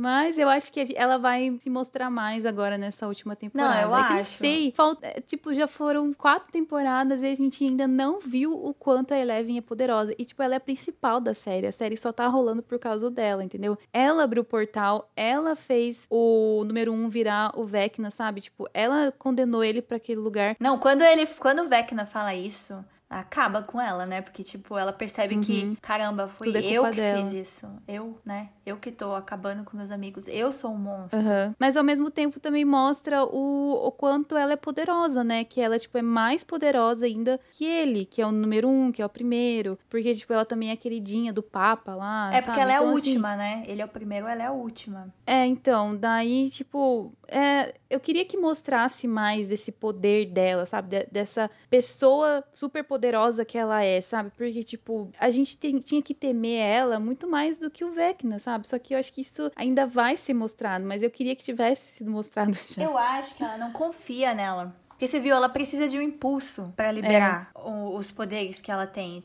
Então, tipo, ela precisou uhum. do Mike tá ali falando que, tipo, você é poderosa, você consegue fazer tudo, você consegue voar. Agora é. você só tem que fazer o, o básico, que é lutar. Que para você não ela é precisou, nada. É, então. É, ela precisou ver a Max morrendo também pra, tipo, ela também ter alguma reação, né? É, então. Parece que falta alguma. Falta alguma coisa nela, né? Falta ali uma. Falta um whey. Falta um whey pra ela. tem que tomar um whey. Vai ficar mais forte. Mas é isso. Ah, eu né, acho que, tipo, tem muita coisa que ainda pode teorizar pra quinta temporada. Nossa. Sim, eu acho. Então, é igual o que eu falei do Will. Eu acho que assim, é, se a Eleven, cons... isso, né? Eleven conseguir fechar o portal viva, ou não sei se ela vai morrer fechando esse portal definitivamente, o Will tem que ir junto. Porque assim, se fechar definitivamente o Will continuar, o Will é como se fosse é, uma pessoa do mundo invertido. Entendeu? Uhum. Então ainda ia continuar, alguma, sabe? Ia ter essa, essa conexão ainda. Então, para cortar, eu acho que precisa matar ele. Infelizmente, uhum. eu acho que ele eu acho que ele vai entender isso. Eu não sei se ele já entende, né? Tanto pode ser que ele próprio se sacrifique, né? Então, eu não sei, só sei que eu acho fortemente, eu acredito assim, acho que a única teoria 100% certeza que ele morre. Uma pessoa que certeza vai morrer é o Will, né? Infelizmente. Também tem aquela teoria que você me mandou, né? Que uhum. eu achei um pouco viajada. Ah, eu né? não gosto dessa teoria. É, para quem não, não conhece, mas é a teoria de que eles descobrem que no mundo invertido eles podem voltar no tempo, né? Ou seja, se todos entrarem uhum. lá no mundo invertido, eles vão conseguir voltar no tempo e reverter tudo o que vai acontecer. Uhum. Para mim é tipo a fórmula básica de você resolver tudo né, de todos os filmes que ultimamente a gente tem visto, né? Principal referência é o Vingadores Ultimato. Então, só que hum. assim, tem aquela cena que a gente viu, né, que o mundo hum. invertido tá parado em 83. É, tá então, tá congelado. É, é, então por que, que a gente teve essa informação? Vai ser usada? É. Vai ser descartada? Então. Por que, que a Nancy é, ressaltou isso, né? É, então, teve um episódio. foco nisso, né? Tipo, tá aqui em 83 é. ainda. Então, tipo, eu acho que vai ter alguma coisa, mas eu não acho que vai ser essa a solução. É. Eu, eu não gosto não. porque a gente sempre vê nesses filmes, né, de viagem no tempo, a gente viu em Dark também, que se você mexe com o passado, se você mexe com pessoas que já não estão mais ali, você acaba é, mexendo com coisas muito mais é, poderosas, né? Que é o tempo. Sim. Então, você pode condenar muita coisa mexendo no tempo. Então, tipo, não gosto disso também. É, em nenhum momento a série deu indício de, tipo, viagem no tempo, né? Então não faz sentido. Não sei, né? Vai que, mas se for esse final, irmãos Duffer, vou estar decepcionada.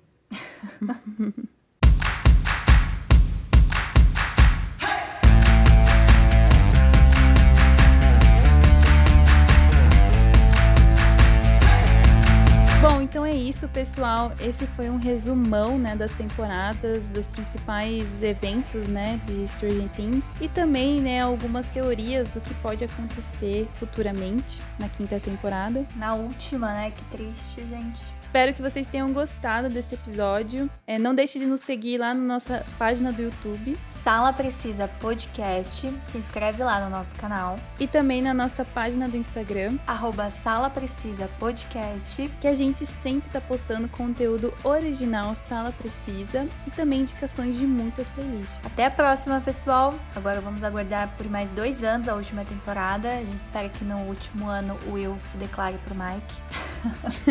Brincadeira. Mas é isso, e bom filme para quem vai assistir hoje Thor, né? Porque hoje, no dia 7, estreia Thor, Amor e Trovão.